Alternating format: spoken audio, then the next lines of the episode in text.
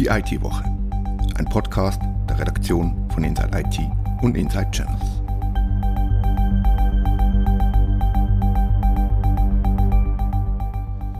Willkommen zu Die IT-Woche, dem Podcast der Redaktion von Inside IT.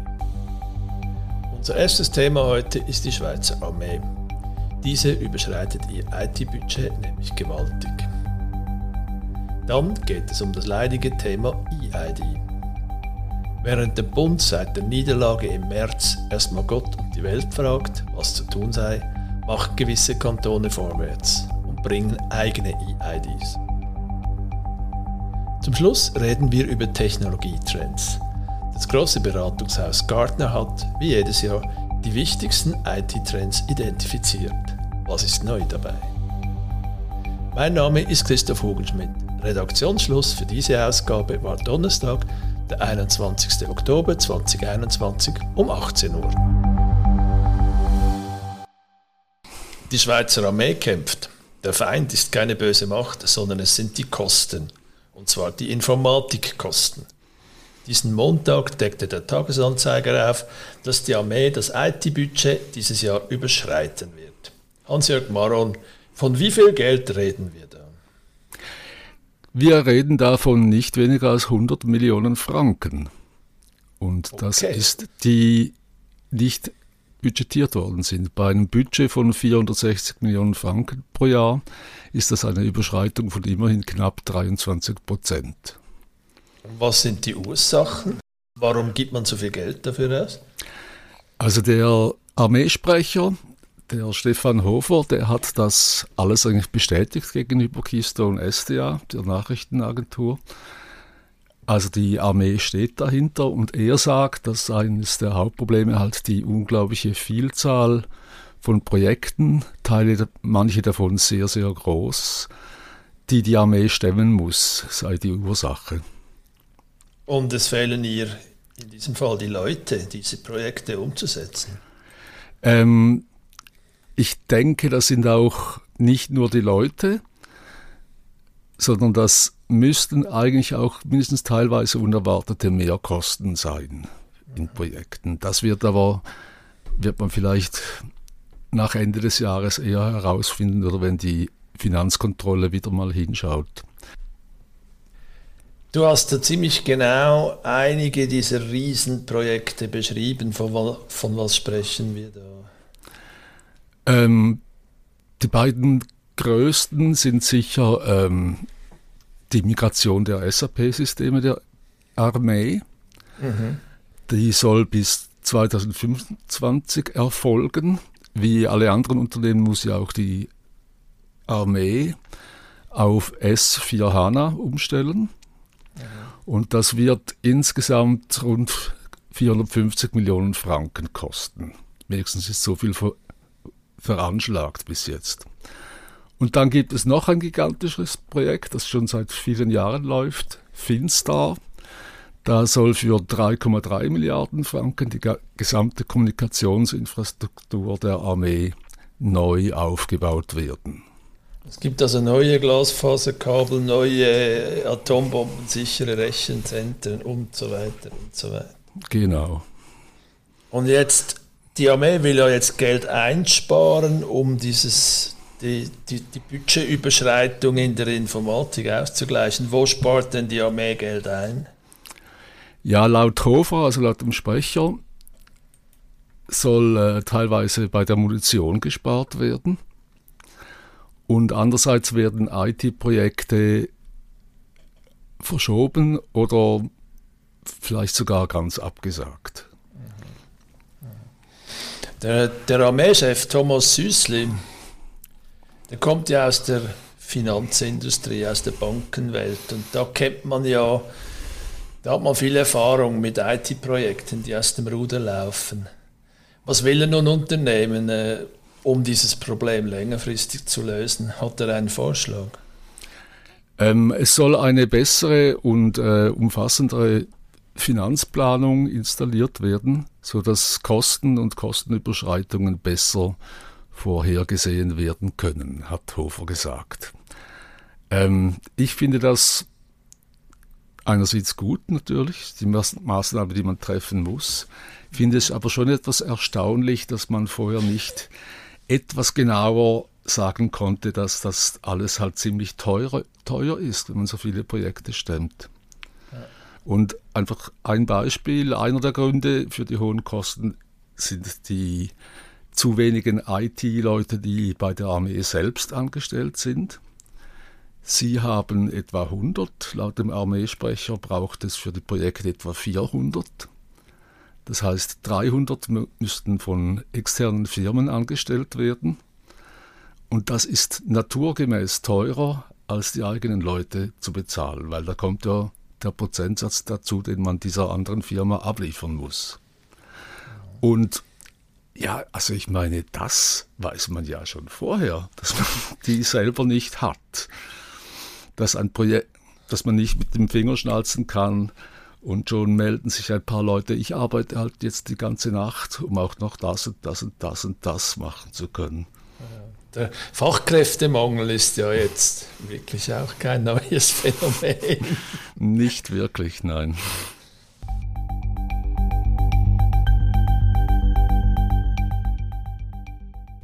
Wir erinnern uns, im März lehnte das Schweizer Stimmvolk die Vorlage für die Einführung einer nationalen EID ab und verpasste damit dem Bund, aber auch der IT-Industrie eine ziemlich schallende Ohrfeige. Der Bund will nun, eine einfachere, schlankere Lösung vorschlagen, aber bis es soweit ist, wird es dauern. Vielleicht brauchst es das alles dann gar nicht mehr, weiß Philipp Banz. Philipp, was ist passiert? Der Bund ähm, reagiert ja nach dieser Abstimmung. Es gab bereits im Parlament eine Motion von allen Parteien, die den Bund aufgefordert hat, nun vorwärts zu machen mit dieser EID.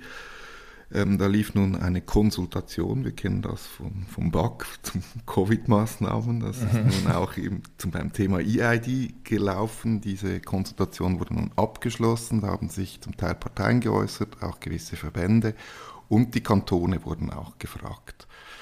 Ihre Haltung zum Thema EID. Und da findet man heraus, dass die Kantone zum Teil bereits schon EIDs zur Verfügung stellen. Das ist, ist das so, genau? Das ist so.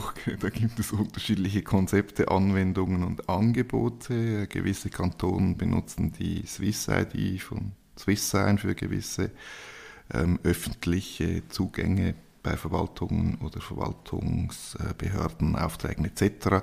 Es gibt Kantone wie Schaffhausen, die eine sehr eigene Lösung entwickelt haben. In ähm, Genf und in der Watt hat man auch eigene Lösungen. Das kommt aus diesen Rückmeldungen ein bisschen heraus. Gewisse Kantone finden, wir haben ja schon etwas. Warum brauchen wir eigentlich noch eine nationale EID? Das ist eine gute Frage. Jetzt hat man ja ganz viel, auch im Abstimmungskampf im März und Februar, hat man viel von Schaffhausen gesprochen. Die Schaffhausener EID, wenn es mir recht ist, die baut auf einer Blockchain auf. Könnte das eine Lösung für die ganze Schweiz sein, dass einfach der Bund sagt, komm, wir nehmen die und das gilt jetzt für alle? Ich habe nicht alle Rückmeldungen von allen Kantonen gelesen zur Konsultation. Manche gehen da wirklich ins technische Detail, was Sie sich vorstellen könnten, wie das technisch aufgebaut werden soll. Da wurde auch Digital Ledger oder genau Blockchain als eine Variante erwähnt. Schaffhausen könnte dieses Modell sein. Andererseits hat jetzt Schaffhausen im Nachgang zu dieser Konsultation erklärt, ähm, man wolle nicht die Schaffhauser EID quasi dem Bund äh, aufdrängen und sagen, jetzt macht das national, wie wir es tun, sondern man warte hier ab, was der Bund tut und werde dann sich einklinken oder auch nicht. Jetzt möchte ich dich ein bisschen zum Fenster hinauslocken. wie geht es weiter? Besteht die Gefahr, dass wir am Schluss als Einwohner und Einwohnerinnen der Schweiz ganz viele verschiedene EIDs managen müssen. Also eine EID von der Stadt Zürich, eine vom Kanton, eine vom Bund und eine vom Militär, falls man noch dienstpflichtig ist. Und das wird es vermutlich nicht sein, weil diese EID kann ja eventuell auch als Ausweis genutzt werden. Das ist ja eine Idee der nationalen EID. Und da können sich die Kantone mit ihren Angeboten dann auch wieder anhängen. Das heißt, äh, man kann für gewisse Behördengänge im Kanton dann ein anderes Login benutzen als, sagen wir es, für Bundessachen auf nationaler Ebene. Es ist schwierig abzuschätzen, was nun genau passieren wird. Die EID, die nationale EID wird kommen und dann werden sich die Kantone überlegen oder überlegen müssen, wie ähm, hängen wir uns da an, benutzen wir sie oder in welchem Format. Ähm, bei der Umfragekonsultation haben auch zwei Kantone explizit gesagt, nämlich Thurgau und Luzern, wir können jetzt nicht mehr warten, bis es soweit ist mit einer nationalen EID. Wir brauchen vorher bereits eine kantonale Lösung und wir fangen jetzt damit an.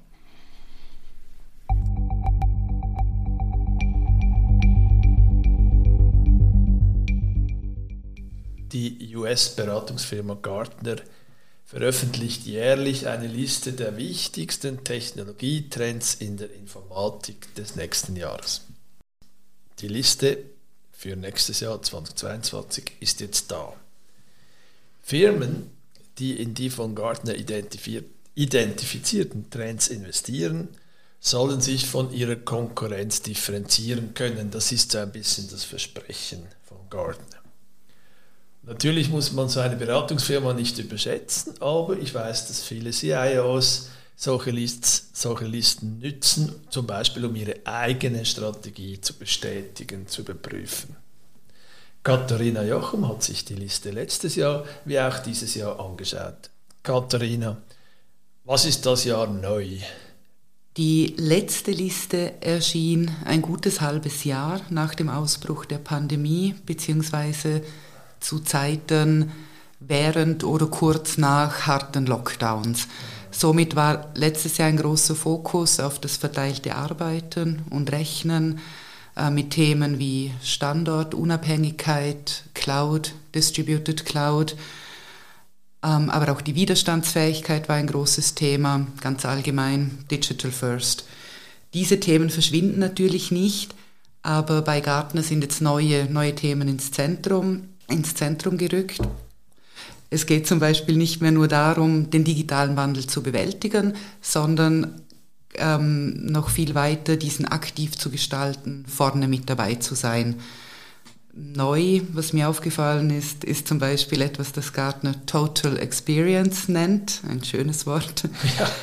Damit meinen die Marktforscher eine Strategie, die versucht, sämtliche Erfahrungen von Kunden, Partnern, aber auch ähm, den Angestellten über alle möglichen Berührungspunkte hinweg zu integrieren und zu optimieren. Ja, ich lese da, dass das Ziel ist, dass die Kundenzufriedenheit und zu steigern und die Loyalität und auch die Zufriedenheit der Angestellten zu verbessern. Mhm. Gewisse Themen bleiben auch gleich wie letztes Jahr. Wieder ein großer Fokus gilt der Cyber Security und Privacy. Gartner propagiert letztes Jahr und dieses Jahr als Trend, dass Firmen einen, ein Cyber Security Mesh aufbauen sollen. Was ist das? Ja, Security ist natürlich ein Thema, an dem man nicht vorbeikommt. Und gerade mit dem verteilten Arbeiten ist es anspruchsvoller geworden. Mhm. Diesen Security Mesh kann man sich jetzt wie ein Netz vorstellen, wörtlich übersetzt, dass man über alles drüber legt. Ähm, in diesem Mesh sollen dann sämtliche Security-Lösungen und Services in eine übergeordnete Architektur integriert werden. Damit sollen die Lösungen besser verwaltet werden können und gleichzeitig aber auch die Unternehmensassets, die je nachdem sehr verstreut sind, besser überblickt werden können. Weiteres Wort, das ich da lese, in diesem, auch in diesem Zusammenhang, ist Privacy Enhancing Computation. Dabei geht es darum, von Gartner Daten durchgehend zu verschlüsseln und auch währenddem sie verarbeitet werden, zu schützen. Ich denke, das ist vor allem auch für Banken sehr wichtig. Auch das nicht ganz neu. Das kennen ja. wir jetzt auch schon ein paar Jahre, dass ähm, Data in Use und Data in Rest ein groß, eine große Herausforderung offensichtlich auch für die Firmen. Bei vielen Trends, die, die Gartner für das nächste Jahr identifiziert, geht es um Daten. Ein weiteres Wort, das Gartner da erfindet, die sind ja wirklich gut darin, äh, Begriffe zu erfinden. Richtig, ja. Ein weiteres Wort so ist der Data Fabric. Was ist eine Data Fabric, die ein Trend sein soll? Ganz allgemein geht es in diesem Bereich um die Widerstandsfähigkeit und die Effizienz der IT. Ähm, Unternehmen sind gefordert, eine solide Basis zu schaffen, die soll skalierbar sein, das Ganze schnell und kosteneffizient. Ähm, Daten müssen integriert sein, sicher, wie du angesprochen hast, und das über die ganze Infrastruktur hinweg.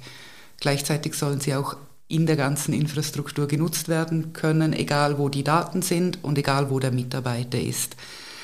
Data Fabric bedeutet bei Gartner, dass eben das auf ähm, verschiedenen Plattformen oder User verstreute Datensilos aufgebrochen werden und auf flexible Weise integriert werden können. Jetzt, mich fasziniert das, weil, weil seit Jahren, wenn nicht gar seit Jahrzehnten, verspricht mir immer, dass Daten aus verschiedenen Quellen, äh, wo auch immer der User ist, dass diese Daten analysiert werden können, integriert werden und analysiert werden mhm. können. Ja, das, das, ist ja überhaupt kein neues Thema und Nein, soll genau. jetzt ein Supertrend sein. Ja, von Datensilos und Datensilos aufsprechen, ähm, aufbrechen, Auf, aufbrechen ja. haben wir schon viel gehört und auch viel darüber geschrieben. Data Fabrics soll jetzt noch einen Schritt weiter gehen. Es geht nicht nur darum, die Daten zu nutzen oder nutzen zu können, sondern Gartner sieht hier den Businesswert darin ähm, oder in der Fähigkeit, mit Hilfe von Analysen auch zu lernen. Mhm. Und Data Fabric soll eben lernen können und aktiv empfehlen können, wo Daten verwendet, wie sie verändert und wo sie genutzt werden könnten. Ein weiterer Begriff, den Gartner dieses Jahr propagiert, ist Decision Intelligence. Da geht es um Business Intelligence. Der Begriff ist ebenfalls uralt, war lange mal ein Riesenhype. Also bei, der, bei Umfragen unter Schweizer CIOs, wo wollen sie nächstes Jahr investieren, war das Thema Business Intelligence lange ganz zu oberst, immer wieder. Datenauswertung für Managemententscheide. Jetzt spricht man von Decision Intelligence. Was ist das? Bei Decision Intelligence handelt es sich um eine Art Weiterentwicklung von Business Intelligence, was ja sicher ein Thema ist, das, das nicht verschwindet, lange Thema war und auch bleiben wird. Und jetzt geht es darum, Analytics, Analytic Tools sollen nicht nur dazu verwendet werden, ähm, um Entscheidungsgrundlagen zu liefern, sondern eben auch dazu, um von früheren Entscheidungen zu lernen und sie so zu verbessern. Quasi ein, ein Feedback-Loop im Unternehmen einzubauen. Jetzt, wenn es um Trends geht, darf natürlich künstliche Intelligenz nicht fehlen. Es kommt mehrmals vor. Welche Trends identifiziert Gartner im Bereich KI? Was kommt da auf die CIOs zu, auf die Firmen? Ja, zum Thema KI gibt es in dieser Trendliste einen kleinen Rundumschlag. Ein Punkt ist KI Engineering. Hier spricht Gartner ein Problem an, das es in vielen Firmen gibt, nämlich dass KI-Projekte häufig sehr aufwendig sind, wenn es um die Wartung oder die Skalierbarkeit geht. Das macht sie für die Firmen zu einer großen Herausforderung. Und mit KI Engineering soll das verbessert werden. Auch die Zuverlässigkeit von Modellen soll so verbessert werden können. Konkret heißt das, dass KI schon in den DevOps-Prozess eingebaut werden soll statt eben separate, isolierte Projekte zu führen. Ähm, ein weiteres KI-Thema ist Generative AI, auch ein schönes Wort. Damit sind KI-Systeme gemeint, die ähm, Innovationen vorantreiben können, indem sie von erfolgreichen Vorbildern lernen, wie es Kartner schreibt. Sie sollen neue Kreationen erstellen, die zwar ähnlich wie ein Original sind, aber eben nicht ganz gleich. Hier gibt es ganz konkrete Business Cases. Gartner nennt zum Beispiel einerseits kreative Inhalte wie Videos oder Texte oder andere Anwendungsbereiche sind in der Forschung, etwa in der Medizin oder in der Produktentwicklung. Wir haben jetzt hier nur ein paar wenige Beispiele des, der Liste von Gartner aufgegriffen. Ich finde das auch für unser Format besser, als das aufzuzählen. Wer die ganzen Trends von Gartner anschauen möchte, dem empfehle ich den Artikel Gartners Top Tech Trends 2022 auf Inside IT.